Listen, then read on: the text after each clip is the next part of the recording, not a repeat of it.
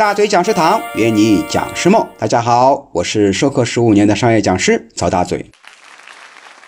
接下来我们继续分享如何约束课堂纪律啊，让大家能够乖乖的坐下来。那么接下来呢，我们讲一个另外一个小技巧，就是讲故事或讲笑话。比如说大家呢还在乱哄哄啊，时间到了，上课了，依然不听你的，怎么办？你说，哎呀，老师。接下来会给你们讲一个故事，但是呢，必须你们都坐好了我才讲。哎，或者说我给你们讲一个笑话，但必须全部乖乖的坐下来我才说。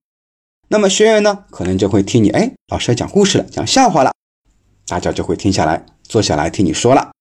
所以呢，咱们作为讲师啊，肚子里面得装满了故事和笑话。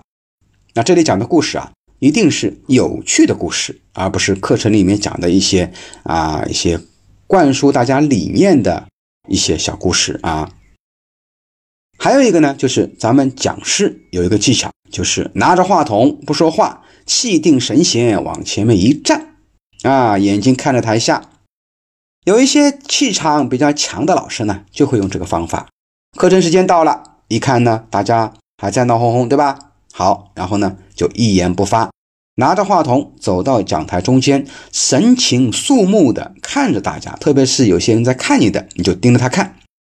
这些学员一看到你这么严肃呢，他也会被你的一些这种气场给镇住了。然后呢，会去通知身边的伙伴：“哎哎，老师讲课了，哎，别说话，别说话。”那么学员呢，通常也会跟着其他的学员呢，慢慢安静下来。等所有人全部安静了，你再开始。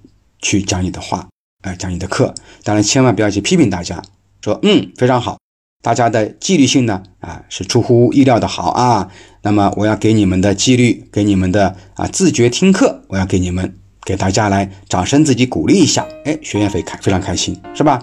也会认真的听你讲课，啊，好了，这就是关于如何让大家能够遵守纪律的这样一个小方法和小技巧。好，我们下节课继续分享。